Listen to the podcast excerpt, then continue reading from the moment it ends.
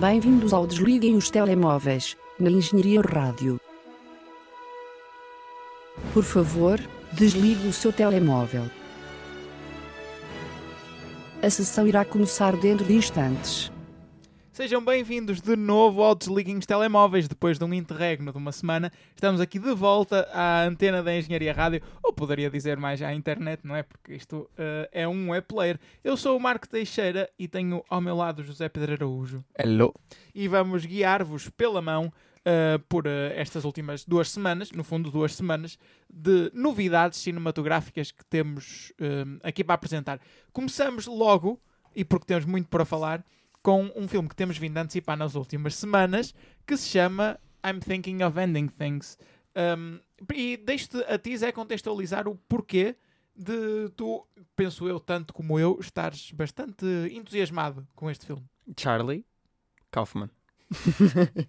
Apenas e só, porque não conhecia particularmente muito bem o elenco.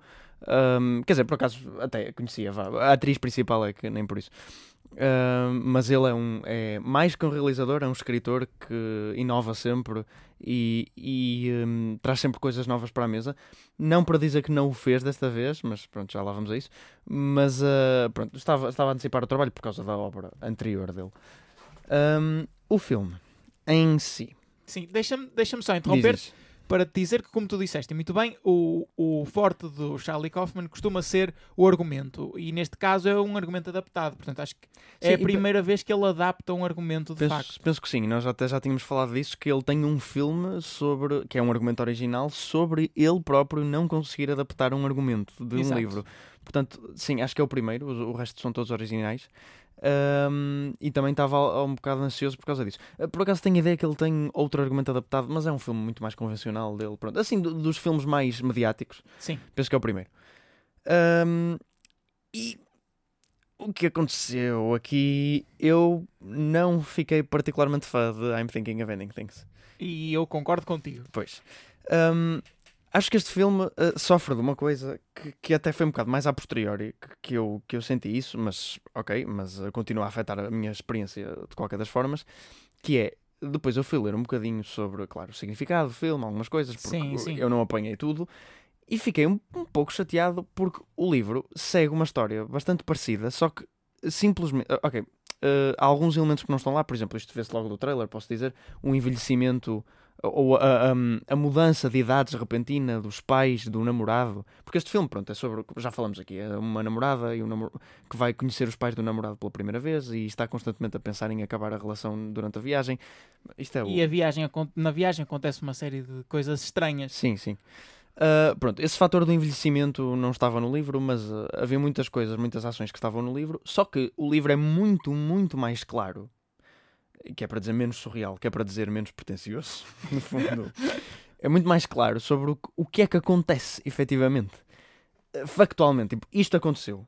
Ou isto era imaginado, ou isto era assim, isto era assado. Pronto. Uh, se não vamos, enquanto estamos na parte sem spoilers, porque acho Sim. que podemos evoluir depois, não vou dizer. Mas o livro é muito mais claro sobre o que acontece. E o filme não o é. E eu tirei uma interpretação do filme que não é a mesma que o final do livro tira, o realizador depois veio confirmar que de facto o, o, a interpretação correta é, seria é, do, livro? do livro. Correta, sim. Ele disse: Ah, eu não gosto de fazer isto, por, eu não gosto de dar a interpretação, a minha interpretação, porque restringe o, o, o espectador sim. a uma visão só. E procede a fazê-lo. E eu, ah, amigo. e, Aí já lá vamos, e se calhar discutíamos melhor isso na parte onde pudéssemos falar um bocadinho de spoilers, sim, até para, eh, para eu dar um pouco da minha opinião. Mas um, o, o que é que eu acho? Eu acho que de, neste filme é mesmo preciso tu teres uma uma opinião há uma opinião certa há uma interpretação correta e as outras todas são mesmo erradas porque acho que o próprio filme te encaminha para aí nos próprios comentários das personagens.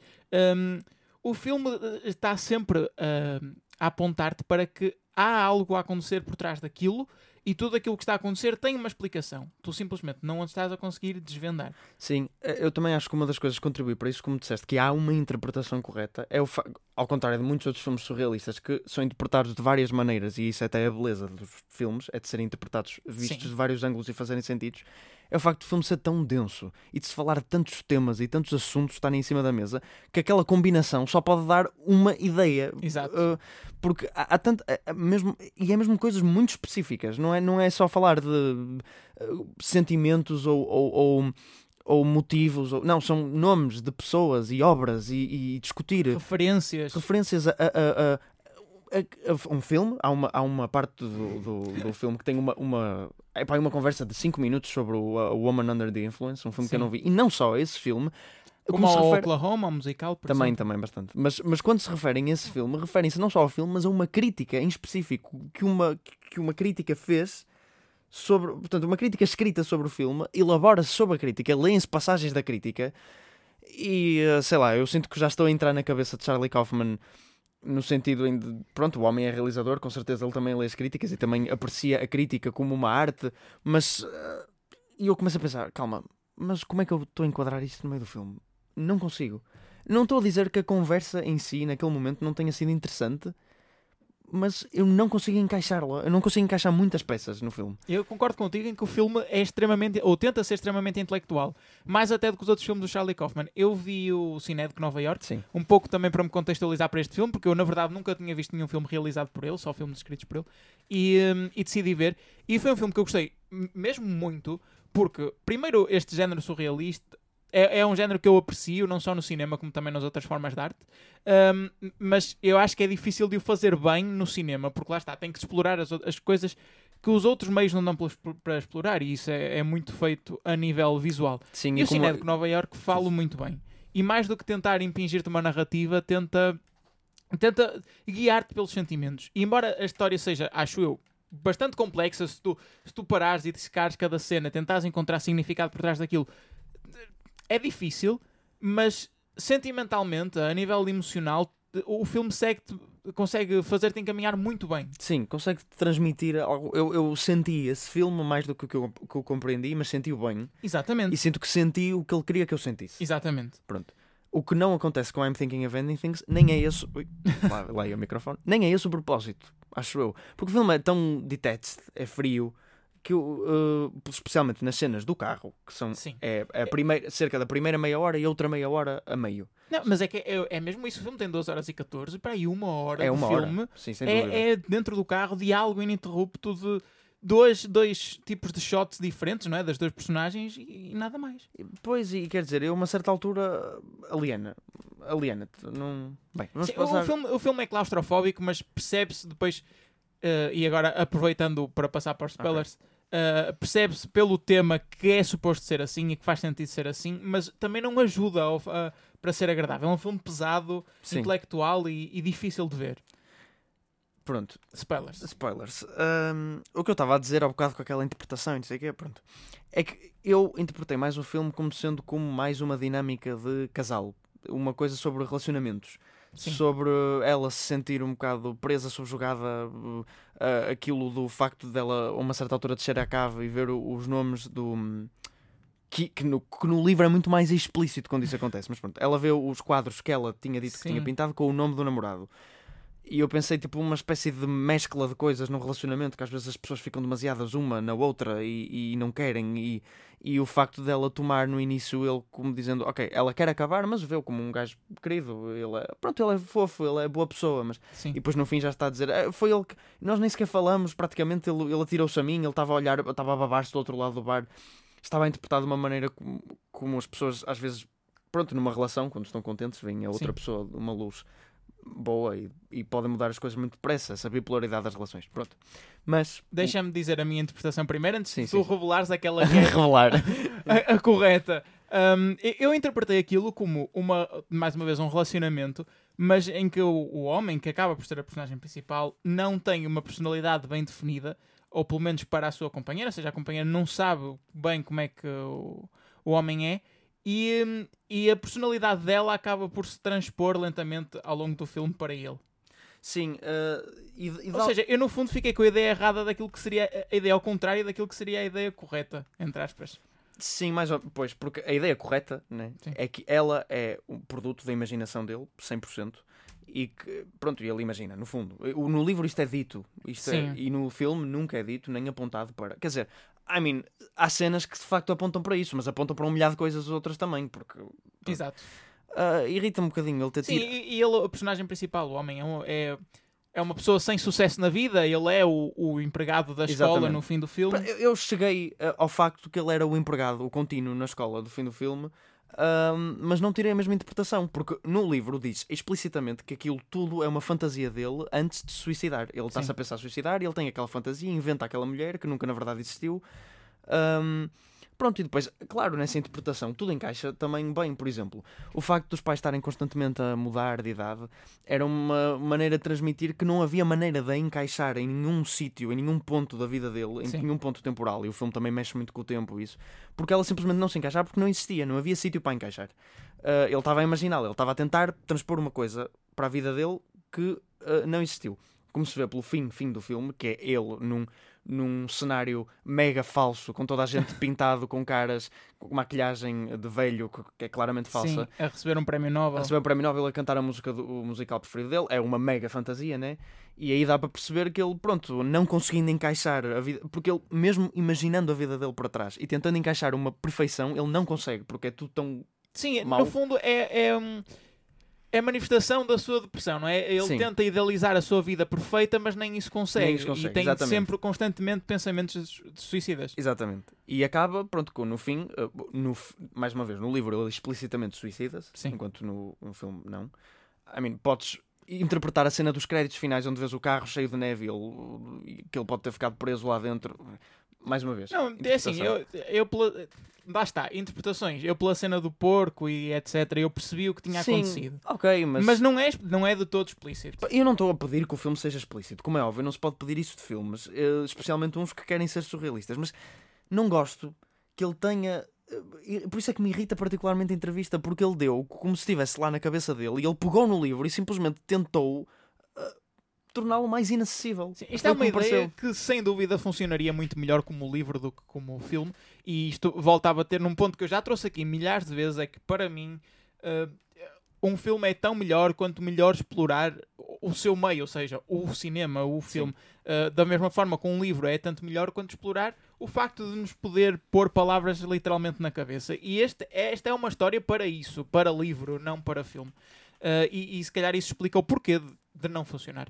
Um, eu quero só pegar num ponto, é que mesmo sabendo qual a interpretação correta, não é? Segundo Charlie Kaufman, eu não me parece que este filme seja muito gratificante ainda assim. Um, não sei, eu ainda não o vi, não o vi segunda vez. Certo, certo, mas em termos de tema, em termos de. Porque é um, um filme sobre duas horas, de duas horas e um quarto sobre uma idealização mental de alguém. E eu acho que a idealização mental é bem explorada, mas honestamente eu acho que me faltam recursos para perceber o filme. E é dos poucos filmes que eu me sinto assim. Quer dizer, há filmes que eu vejo a explicação e digo, ok, falharam algumas coisas, volto a ver o filme e digo, tiro, uma melhor experiência. Mas quer dizer, eu não vou andar a, ler as obras de que eles falaram no filme Exato. para perceber todo. Portanto, é mesmo um filme que eu acho que, que me falta e que acho que não sei, sinto, sinto pretenciosismo a transbordar e sinto que ele o tornou inacessível do propósito, ao contrário de outros filmes que eu vi dele. Uns gostei mais, outros gostei menos. É o caso de Cinedo de Nova York e do Anomalisa, que são os dois filmes anteriores dele, que eu acho que são dois filmes que ele fez uh, imensamente originais. Um eu consegui me conectar mais com o Cinédico. O Anomalisa não me liguei tanto, mas reconheço esforço e mérito também no filme e não acho que ninguém o tornou inacessível de propósito. Um, mas aqui acho que há tipo, não sei, uma, uma necessidade de alienar o espectador. Achei um bocado isso. Bem, para falar de pontos positivos, porque eu também Sim. gostei de coisas no filme, uh, de facto as cenas que não são no carro têm bastante mérito. As performances são todas muito boas. Especialmente a da, a da rapariga principal, eu gostei imenso. Sim, concordo. Um, as performances são muito boas, portanto, os atores estiveram no, no, no alta rodada. Um, e pronto, sei lá, a fotografia também é boa, eu gostei. Uh, formato quadrado dá sempre um ar artsy e giro, mas. E, e, a escolha deste filme ir para a Netflix também é interessante. Num período de pandemia, quando não temos filmes a sair no cinema, portanto, este filme provavelmente tem mais pessoas a verem do que o costume. Não é todo um filme comercial, de todo. Sim. Um, e é interessante ter sido. Mas se calhar é dos poucos filmes que eu digo que resultariam melhor em televisão do que propriamente no cinema. É, talvez. Da, da forma como foi como foi gravado. Acho que para, em termos de realização foi ou cinematografia, por assim dizer, foi uma boa escolha para filme de Netflix. Eu acho que foi uma boa escolha por filme de Netflix porque eu, ninguém o iria ver no cinema. Não é ninguém, claro. Há muitos fãs de Charlie Kaufman, mas o público geral seria muito inacessível. O que me surpreende, honestamente, é a classificação deste filme no IMDb do público, que é surpreendentemente alta, na minha opinião. Sim. 6.8. Eh, que não é uma classificação alta convencionalmente, mas para este filme, não sei, acho que o público anda muito enlightened, ou, ou é pelo nome que aqui está, ou Repara, não detestei o filme de todo. Eu gostei de bastantes aspectos do filme, mas como geral pareceu-me muito impenetrável. E temos que avançar porque há muito que falar e rimou. E passamos para Silêncio Mortal, um filme de 2007 que tu viste Vi. E concordas com a pontuação de 6 pontos do público no IMDb também? Não, não. O público, mais uma vez, anda a inflacionar esta porcaria. Uh, não, eu vi este filme, é do James Wan, realizador de Velocidade Furiosa 7, mas também de Conjuring. Sempre que se fala no nome dele neste programa, traz-se Velocidade Furiosa 7 em primeiro lugar. Porque eu acho curioso, porque ele realiza quase exclusivamente filmes de terror, Insidious, ainda sagas, Insidious, Conjuring, uh, Saw, e depois Velocidade Furiosa 7. Bem, mas ele é um bom realizador de terror. Eu nunca vi o Insidious, mas vi os dois Conjuring, que são bons filmes. O Sol é um bom filme. Uh, não são espetaculares, mas fazem bem aquele terror uh, 2000s, assim que. Pronto, básico. Sim. Sustos e. Oi, e o, Telemóvel? Ai, telemóvel. o programa é desliguem os telemóveis. Ai, valha-nos Deus, que isto não fica nada bem. Pronto, mas um, eu vi este filme na esperança que fosse uh, um bocadinho na veia do que ele costuma operar, aquele terror convencional, mas bom, Sim. É, não, é convencional, mas mau. É, é, o típico. Este filme podia ter a Jennifer Love Hewitt como papel principal. É o típico filme de terror dos anos 2000, mas sem nada icónico ainda por cima. I mean, a música, talvez. A música é boa. Que há um tema conhecido. O ator principal, o Ryan Quanten, é dos piores atores que eu já vi na vida. É péssimo. É uma performance principal indescritivelmente má. Há um detetive, que é uma espécie de sidekick, que aparece. Ele não faz. O propósito dele no filme é absolutamente zero. É que... Qual é o tema do filme? Ah, desculpa, primeiro, sim. É só um homem cuja noiva dele, a mulher dele, morre porque ele recebe uma marioneta em casa e depois ele volta para casa uh, porque havia uma lenda da Mary Shaw, que era uma mulher tipo, nos anos 30 que tinha, muitas, tinha 101 marionetas que, e marionetas estavam associadas a má sorte e não sei o quê. Pronto. E ele volta para casa para tentar descobrir o que é aquilo. E pronto, e lá a lenda da Mary Shaw que está enterrada e a Mary Shaw volta da, da grave e começa a aterrorizar as pessoas com marionetas. Pronto. Uh, ok. Isto, isto. As performances são todas péssimas. Uh, mas, mas esse detetive que anda atrás do marido porque acha que foi o marido que matou a mulher. Sim. Um, esse detetive sidekick, cujo propósito dele é absolutamente zero. Porque repara, eu aqui já vejo as personagens como meios a chegar a algum sítio. Porque elas, uh, uh, profundidade emocional, têm absolutamente zero. Há zero desenvolvimento. Portanto, elas têm que ser apenas e só um, uma maneira de chegar a algum lado. Mas Exato. o detetive, nem isso. Nem isso. Ele é absolutamente inútil. Além de facto. inútil tipo Clay no 13 Reasons Why. Eu não vi 13 Reasons não, Why, não, não percebo o argumento, não percebo a referência, desculpa aquela personagem em que tudo acontece à volta dela e ela simplesmente observa. E é uma desculpa para o filme seguir alguém e, Sim, mais ou as menos. coisas passarem por ela, não ela fazer avançar a narrativa, não é? Nem sequer ser o alvo da narrativa, mas simplesmente alguém que está lá no meio. Ah, não é bem porque não é a personagem principal, percebes? O que ainda é mais estúpido, porque ela simplesmente aparece de vez em quando. I, mean, I guess atrasa o protagonista um bocado, mas esses atrasos não dão em nada. Bem, é completamente inútil. E, e ele anda sempre com uma máquina de barbear a barbear-se. É muito estranho. Pronto, este filme é horrível. Opá, não sei mais o que dizer. O, o, os efeitos especiais são de rir, uh, mas não é tão mau que podem ver pelo gozo. Um, pronto, tem boa música, acho eu, e, e é isso. e eu, ao longo desta semana, vi também Watchmen, um filme que te diz muito, porque bastante. eu sei que gostas bastante. Já ouvi três vezes. Tem três horas e meia, portanto são mais de 10 horas de Watchmen. Um filme de Zack Snyder sobre um grupo de Vingadores, né? no fundo, uh, super-heróis de aquilo que em inglês uh, se diz vigilantes, né? Uh, alguns com poucos com poderes, outros sem poderes nenhums. Numa sociedade dos anos 80 americana, sob a ameaça de uma guerra nuclear, e o, o filme é sobre o ressurgir deste tipo de Vingadores que foram criminalizados eu gostei bastante, mais do que propriamente da história, da atmosfera que cria. Sim. Da sociedade e das várias personagens que introduz. Visualmente o filme é muito bom. Exato. Muito bom mesmo. E, e, acho que foi das poucas alturas em que eu gostei do estilo de realização do Zack Snyder, de, daquilo que nós até brincamos do último programa, das, do, do slow motion e depois Exato. rápido e depois slow motion. e a música e a- pop, resulta tão bem, Marco. O, o Unforgettable, o, o, próprio Aleluia, que o também Aleluia. repete esse truque no trailer do, do Justice League. Sim. Mas o Aleluia na cena, onde, na cena da nave, Sim, onde, na cena de sexo da nave, onde alguém carrega no botão e sai eh, chamas. Tem tantas cenas icónicas este filme e é tão underseen. Eu tenho tanta pena que não, não há gente a suficiente a ver este filme, porque é um filme de super-heróis mesmo bom. E, e tem um elemento de pulp, tipo Sim. mega ação, violência e, muito, muito. Mas também tem uma excelente história, porque isso, pronto, é mais de mérito ao livro, mas não interessa, a história está lá na mesma. E a, a sequência, os créditos iniciais são espetaculares, com o Times Are, The Times Are O- o Changing, filme o tem- Bob Dylan. O filme tem no Ultimate Cut, que foi aquilo que eu vi, que tu viste três vezes, Sim. tem 3 horas e meia, como tu disseste, mas eu acho que o filme precisa mesmo dessas 3 horas e meia e não, não se sente demasiado, porque arrasta-te de tal forma para dentro daquele universo, hum, consegue mostrar-te todas as personagens e tu consegues perceber cada uma das personagens quase sem eles, sem eles as introduzirem. Bem, eles introduzem um bocado. As Sim. primeiras duas horas são introdução, praticamente. Certo, certo, certo. Mas tu, repara, eles, eles introduzem as personagens, mas há toda a dinâmica entre elas, todo. Tu, tu, tu não consegues perceber toda uma, profundidade, uma personagem a fundo em 10, 15 minutos de Sim. argumento. Não consegues. Tens que passar um filme inteiro com elas. Mas este filme, de alguma forma, e eu não consigo dizer como, parece que te transporta para dentro delas e tu sentes muito bem as dinâmicas de grupo. Ah, gostei bastante. Se calhar o, o, a o tempo foi amigo para este filme por causa do sucesso dos filmes de super-heróis.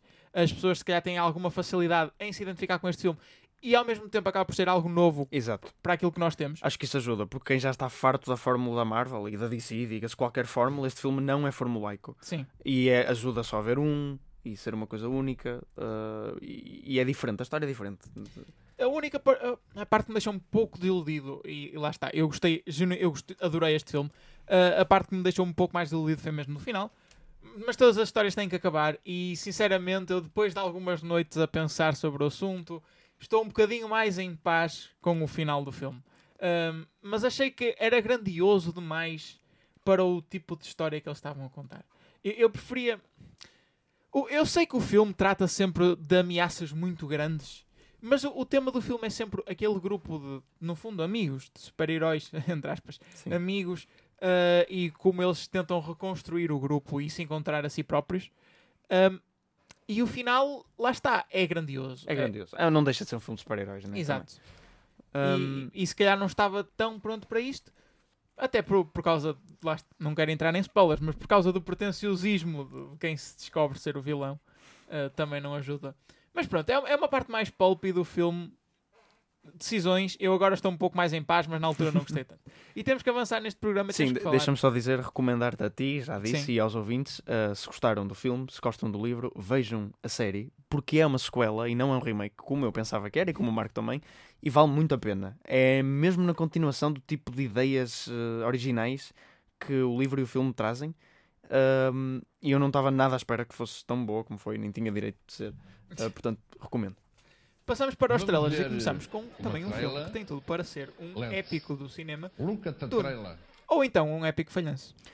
É, por acaso, eu vou-te dizer, eu sou, como já sabes, e como também quem ouve, uh, sou um fã incondicional de Danny Villeneuve, especialmente os dois últimos filmes dele, e ele agora é o terceiro filme seguido de ficção científica que faz, Sim. e é o que tem maior escala de todos, e é o livro impossível de adaptar, tem toda uma mitologia este filme à volta, porque o David Lynch tentou, foi um fracasso, houve uma série, foi má, o Jorodowski, que é um realizador uh, chileno, que passou a vida dele toda a tentar, até um documentário sobre isso, a tentar adaptar este filme e foi uh, o downfall dele. Um, portanto, é um projeto muito temido.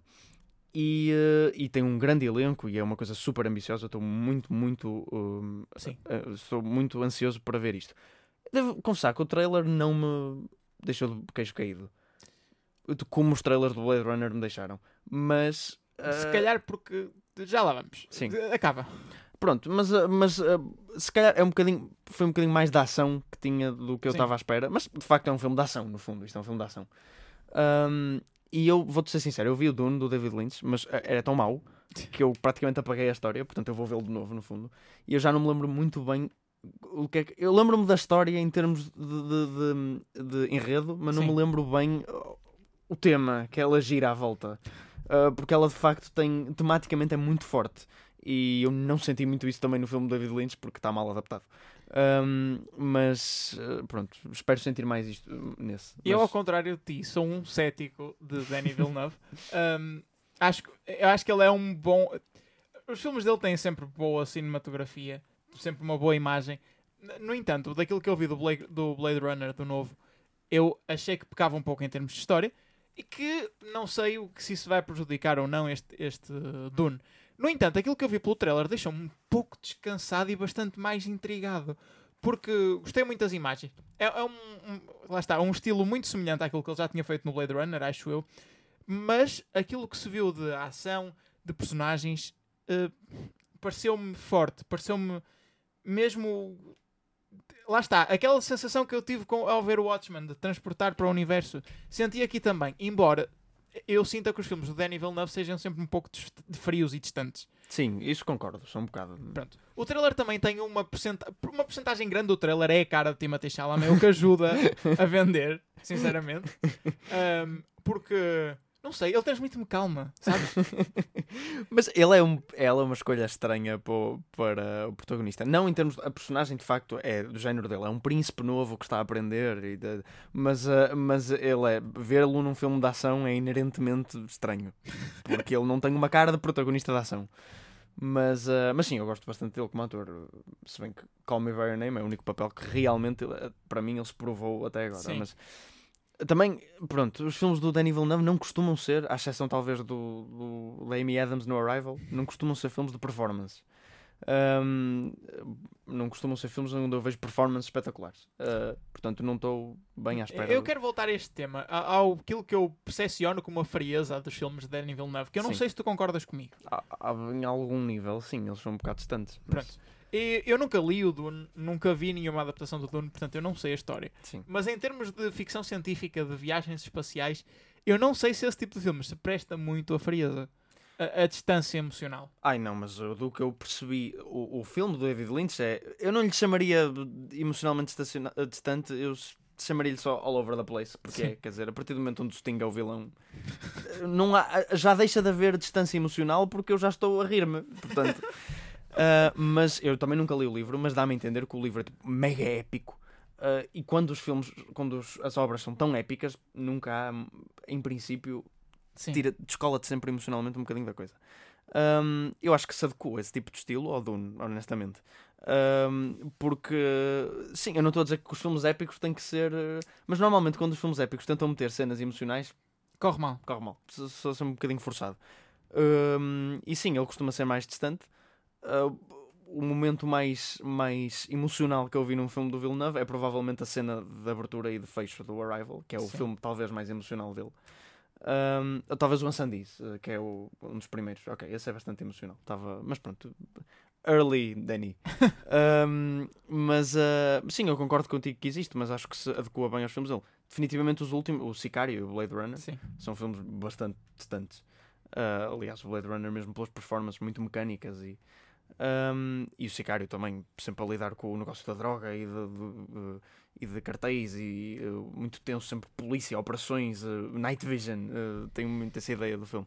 Um, mas acho que se adequou a esse estilo. Muito bem, passamos para o trailer de Nomadland e já vamos falar dele um pouco mais à frente. Ganhou o, o Leão de Ouro em Veneza e saiu agora o trailer. Não há, é um teaser, na verdade. Sim, não há é muito uma mulher a andar. É, exato. Uma mulher a andar pelo meio de caravanas. Uh, pronto, é assim, eu não estava ciente da existência deste filme antes de ele ganhar o Leão de Veneza. É de salientar que as críticas são uh, through the roof, são tipo, espetaculares. Mas não me parece Sim, o tipo... teaser pareceu um pouco pretencioso, não é? Um bocadinho, não sei, não me parece o tipo de filme com que eu costumo gostar muito também. É aqueles filmes que vagueiam muito, uh, dá-me a entender. Eh, que foca-se apenas numa personagem Sim. e ela tem uma série de experiências e pronto, e vai acabar com um grande plano da cara dela e ela ri-se do género. Eu aprendi com esta hora e meia que acabou. E depois muitas imagens do Midwest americano. Sim, de, sim, sim, sim. Planícies. Exato, eles adoram, adoram a América, América, América. Essa, essa, essa americana toda. É, pronto, não costuma ser o tipo de filmes para mim, uh, porque não costumo ligar muito emocionalmente com eles. Acho que também o problema é de facto não ser americano. Acho que isso tem, tem algum tipo de influência. Se o filme fosse verdadeiramente universal, como um filme deve ser, não haveria esse problema. Mas acho que há muitos filmes que eu sinto algo, isso. Sinto que se eu fosse americano tirava mais daquilo. Da mesma forma que se eu não fosse português, não teria gostado muito do Diamantino. Se calhar. Talvez. Este filme é realizado por Chloe Zhao que vai realizar também o que é Eternals, um filme da Marvel que eu honestamente desconheço a intellectual property por trás. Não sei quem são os Eternals. Mas uh, sim, ela fará um filme, um filme da Marvel. Mas eu já sabia que ela ia fazer este filme da Marvel antes de saber sequer que o Nomadland existia. Uh, aliás, eu, eu conhecia por um filme que ela fez anteriormente chamado The Rider, que eu não vi. Que se não é da A24, é a vibe A24. Uh, que também dá um bocadinho estes vibes de Nomadland, é tipo um, um gajo e ele vagueia, uh, que também teve mega reviews dos críticos, uh, portanto, na mesma linha. Eu já tinha ouvido falar desta realizadora, mas. E The Nest, um filme com Jude Law, que tu tinhas na tua watchlist. Tinha, e não passa muito disto. Eu tinha na minha watchlist, vou dizer porquê. Porque está a Carrie Coon como um, um, é a atriz principal. Ela entrou no Leftover, série que eu gosto muito escrita por Damon, Damon Lindelof, que escreveu também a série do Watchmen, está tudo ligado. um, e pronto, é um filme sobre um casal que, da alta sociedade, mas que estão, estão furados, estão rotos, e a mulher começa a questionar os meios do homem. Uh, pronto, um drama de casamento que parece. É, é ver, é ver e, e avaliar. Não tem muito. Estes filmes à superfície parecem todos iguais. Está na altura de falarmos de box office. Começamos pelo box office dos Estados Unidos, uh, onde Tenet continua em primeiro lugar. No entanto, não fez muito dinheiro, fez uh, eh, 6,7 milhões de dólares, o que equivale a uma receita total apenas nos Estados Unidos de pouco menos de 30 milhões de dólares. É, isto não é o ideal. Não, eu ouvi já vários artigos a dizer que é bom, mas não, não é. é. bom, não é. Ok, pode ser bom dadas as circunstâncias, mas não parece bom mesmo dadas as circunstâncias. Eu tipo, estava. Este Sim. filme Está no segundo, segundo fim de semana, né? Exato. Quanto é que tu esperarias que este filme segundo, normalmente fizesse? Sim, segundo fim de semana nos Estados Unidos. 200 milhões? Porque se tivesse para aí 200 milhões feitos, talvez não tanto. 150. Mas já, 200, sim, para filme de Christopher Nolan, 200 milhões. Pronto, então em período de pandemia eu diria tipo 70. E está nos 30. Sim, vamos comparar com, por exemplo, The New Mutants, que é um filme que, que não tem tido muita procura. Teve uh... aquele escândalo todo de mil adiamentos, Exato. já ninguém queria saber do filme. E ele fez neste fim de semana 2 milhões de dólares nos Estados Unidos, está em segundo lugar. Eh, está na sua terceira semana de exibição, mas já fez metade do, dinheiro total que fez Tenant. Pois, e, e é pensar, numa situação normal, eu não acho que New Mutants faria metade do dinheiro do Tenant. Exatamente. Acho que faria menos de metade. Portanto, não sei. Uh, se calhar poderemos olhar para trás e dizer que foi um insucesso. E se calhar isto também, esta falta de sucesso de Tenet ajuda a explicar algo que vamos falar mais à frente, que é o adiamento de alguns filmes pois, que claro. estavam previstos saírem agora no início do outono mas falaremos disso mais à frente. Unhinged está em terceiro lugar, The Broken Hearts Gallery estreou em quarto e foi o último filme a passar a barreira do milhão de dólares, porque Bill and Ted Face the Music está em quinto lugar, cai uma posição, está na sua terceira semana e fez 292 mil dólares. Words on Bathroom Walls está em sexto, The SpongeBob Movie em sétimo, The Personal History of David Copperfield, que estreia para esta semana em Portugal, está em oitavo, Península em nono e Cutthroat City consegue manter a sua décima posição e fechar top 10. Rent a Paul estreia em décimo quarto. Em Portugal, o cenário eh, no primeiro lugar é bastante semelhante. Tenet está também em primeiro, fez 83 mil euros. E para mostrar, se calhar, o insucesso de Tenet, se bem que em Portugal, lá está, tem uma semana a mais, portanto já na sua terceira semana. Sim. E aí a, a, a crítica e aquilo que as pessoas dizem do filme já pode ter alguma coisa a ver com a sua performance. Fez 83 mil euros, como eu disse, e After, que está em segundo lugar, na sua, na sua segunda semana fez 82 mil euros, ou seja, estão quase, quase ao mesmo nível. O que quer dizer que os adolescentes andam a ir ao cinema. um, mas Tenet, em três semanas, a fazer meio milhão em Portugal, eu não há, ou mais de meio milhão, Sim. eu não acho que seja um insucesso. Eu aqui já considero um sucesso dadas as circunstâncias. Mas acho foi eu. quase tudo alimentado pela primeira semana pela estreia. Pois também é verdade. Uh, vamos entrar em estado de contingência, portanto é normal que agora os números também estejam a descer. Uh, nem sei se os cinemas vão continuar abertos durante estes 15 dias. Um, Eu não sei, devia saber. mas, uh, mas sim, mas, uh, mas considero um maior sucesso do que nos Estados Unidos. Se bem que o facto de After e Tenet terem quase feito o mesmo dinheiro uh, este fim de semana é um pouco preocupante para Tenet. Não muito atrás, com 70 mil euros feitos. Está a BTS Break the Silence da Movie, que estreou esta semana, e em Fúria também estreia em quarto lugar. O Segredo das Bolachas está em quinto, Os Novos Mutantes cai para sexto lugar, A Fábrica dos Sonhos está em sétimo, e depois temos a sequência de estreias Ordem Moral, My Hero Academia e Regresso à Itália a fechar o top 10. Também uh, em décimo primeiro está uma estreia, que é o terceiro andar de terror, na rua Malacenha. Um, é o box office em Portugal. Não muito a destacar, tirando aquilo que já falamos no Portugal teve bastante sucesso, sim, em Veneza. Uh, se calhar é algo que já não nos já não estamos acostumados, não é? Um, sucesso português em festivais internacionais, mas a realizadora Ana Rocha de Souza ganhou dois prémios com Listen. Foi distinguida com o Leão do Futuro, que se calhar é o, o prémio mais importante dos dois que ganhou, e também como o, o prémio da seleção especial do júri do, da secção Listen Ai, Listen, Horizons, desculpa, Listen é o filme. Exato. Ou seja, dentro da secção de filmes de realizadores recentes, ganhou o prémio especial do júri. Se calhar um prémio que, não tirando o mérito, como é óbvio, ao filme e à realizadora, se calhar não tão importante quanto o Leão do Futuro, esse sim, o sim. prémio para melhor debutante. Exatamente. Mas uh, fica aqui uh, e com certeza vou procurar tentar ver este Listen, porque nunca tinha ouvido falar dele e uh, dois prémios, uh, não é brincadeira. No Festival de Veneza, o grande vencedor foi, como já referimos, Nomadland, de Chloe Zhao, que ganhou o Leão de Ouro. Acho que não vale a pena estar a destacar o resto dos, dos prémios, até porque são muitos. Exato, e até porque este ano a seleção, talvez afetada pela pandemia, talvez não, não consiste em muitos nomes que pelo menos eu conheça, ao contrário do ano passado, não é? que estava cheio de nomes mediáticos, nomeadamente o vencedor, Joker. Passado de Joker para No Man's Land é um, um, choque. Mas sim, não vale a pena. Uh, tem a lista disponível online. Até porque nós não temos muito tempo. Vamos fazer aqui uma interseção entre dois temas: o tema dos festivais e o tema da igualdade de género. Começamos pelo Festival de Berlim, que aboliu as categorias de género, ou seja, vai deixar de haver um prémio para melhor atriz e melhor ator, agora vai ser melhor performance e entram os dois. Eu queria saber a tua opinião mais até de que se isso prejudica ou não a, o, o, mérito, ou seja, a atribuição de mérito aos, aos atores e atrizes, se isto ajuda ou não na igualdade de género. Porque é assim, eu, a minha visão é que isto é contraproducente, porque não te, agora não tens como garantir que as duas partes são representadas nos prémios. Ou seja, em casos extremos vais ter uma edição onde só tens homens a uh, serem eleitos como, como nomeados, ou só mulheres o que prejudica, no fundo, a, a representação. Eu também acho, porque eu concordo contigo plenamente.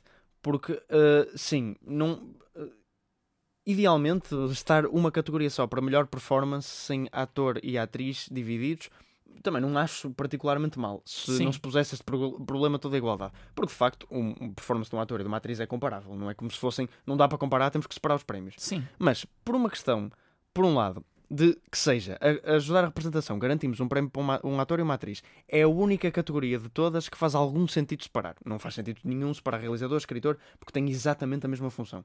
ator e atriz são comparáveis, podem ser separados, porque o papel de um homem e uma mulher no ecrã é ligeiramente diferente. Ok. Mas, eh, mas eu acho que eh, for, foi fundido por causa de, das incertitudes, como é que se diz, de, dos novos géneros e etc. E se assim é, for, é, mesmo, é para ser sentido. gender neutral.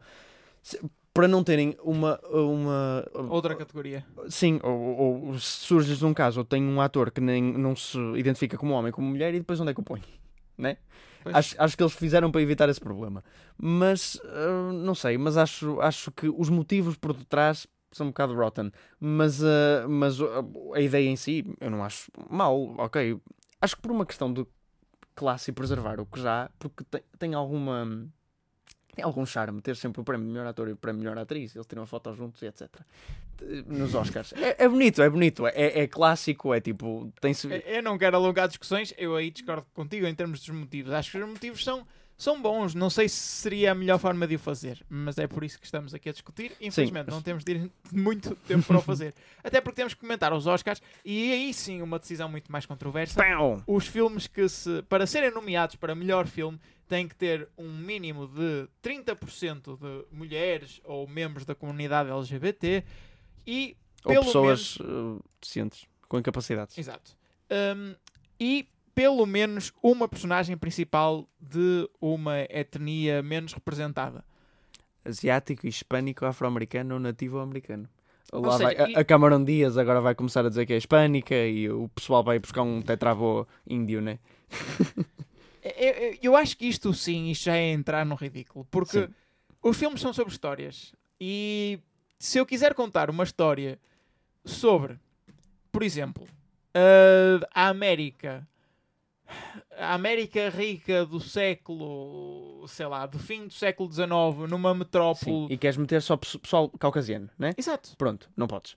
Se quiseres. Mesmo, mesmo que a história seja para defender direitos e enaltecer a história de outras etnias. Exatamente. Se quiseres meter uma, uma distopia onde já não há mulheres e é um, um filme de homens, ou que seja, há uma mulher, não podes, porque pelo menos 30% um tem que ser. Um filme onde toda a gente é um clone.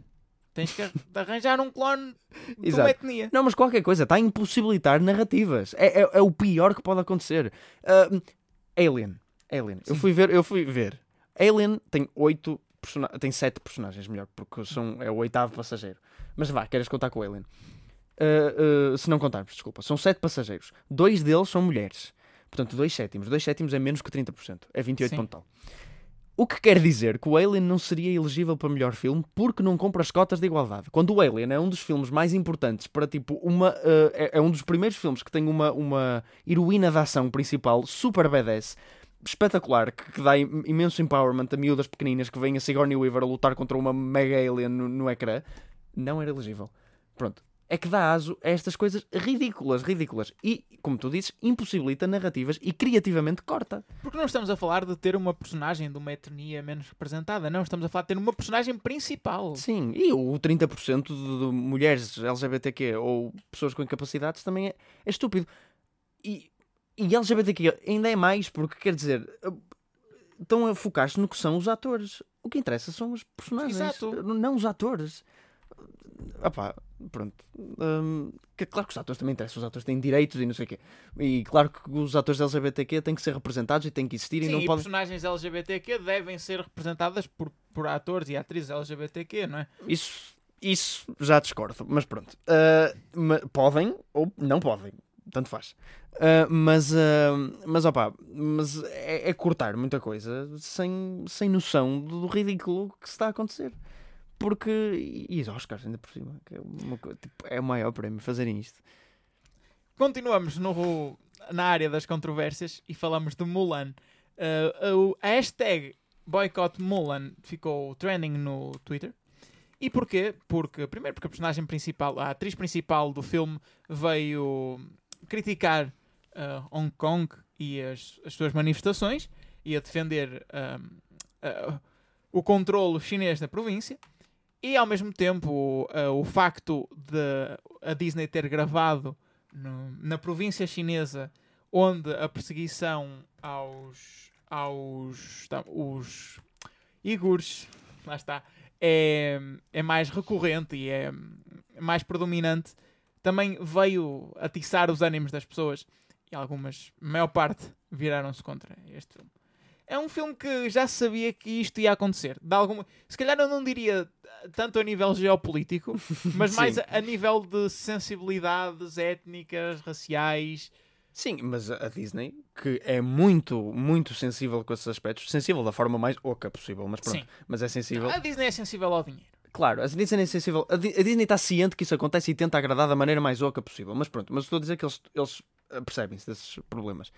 Tanto é que eles puseram um cast maioritariamente asiático e já pensaram mesmo nisso para não acontecer como aconteceu naquele filme do Matt Damon, a Great Wall, não é? que toda a gente disse, ah, sim, está no meio da China e toda a gente é branca. Eu tenho Matt Damon lá no meio. Um, ok, tudo bem. Mas é saber separar arte do artista. O que é que interessa se a atriz principal defende, quer dizer, interessa que ela seja contra o, o, a emancipação entre aspas de Hong Kong. Ok, tudo bem. Eu, eu não concordo com ela, mas não é por isso que vou deixar de ver o filme. Eu vou estar a ver Olha, o filme e vou pensar, aquela gaja é contra. Certo, aí eu concordo. Aí eu concordo porque estamos a falar de alguém, de alguém que apenas representa, não é o filme em si. Agora, se calhar na outra parte de querer fazer um, um statement de, de eles, a Disney está ativamente um, a dar dinheiro a quem faz algo com quem tu não concordas, então tu decides não consumir o, o, produto. Eu acho que aí é o tipo de indignação que é saudável e é correta.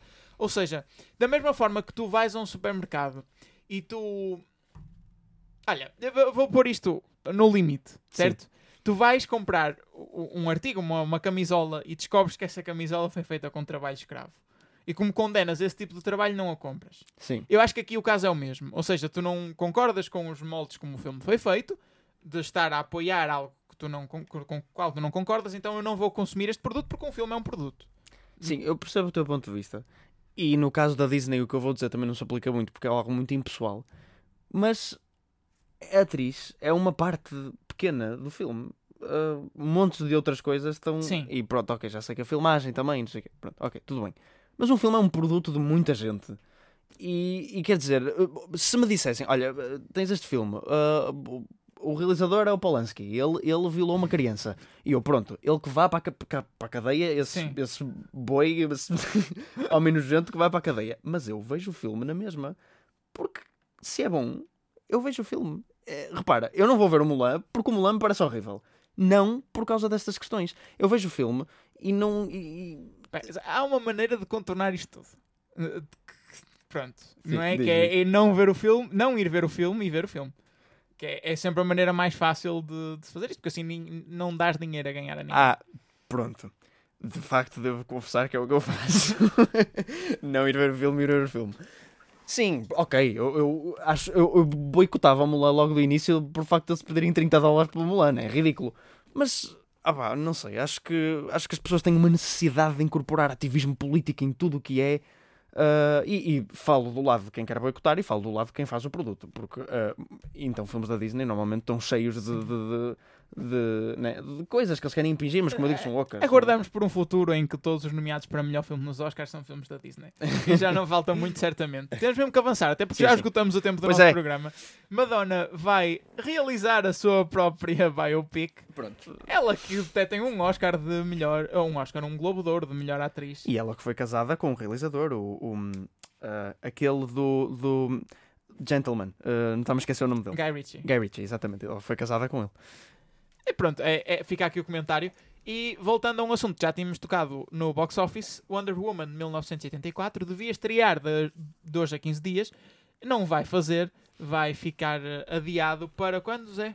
Eu penso que vi 25 de dezembro, portanto Natal. Sim, Natal. Uh, sim, será para essa altura. Uh, é expectável. De, depois do Tenet, agora estão a vir muitas segundas vagas em muitos sítios, é, é difícil sim. para os filmes. Portanto, depois do resultado de Tenet e com o ressurgir da pandemia em força, uh, nada que já não estaria à espera. O que é que vocês podem ver para a semana em Portugal? Bem, para além de poderem voltar a ver se já tiverem visto Bel Air e os Sete Samurais, podem ver os Conselhos da Noite. A Vida Extraordinária de David Copperfield também estreia nesta semana. O Segredo do Refúgio, O Fim do Mundo, Minha Querida Nora e também Um Príncipe em Apuros uh, ficam aqui estes nomes. Isto foi o Desliguem os Telemóveis desta semana. Estaremos de regresso na próxima, já é em período de aulas, é. Ai, não me fales. já sabem, podem voltar a ligar os vossos telemóveis.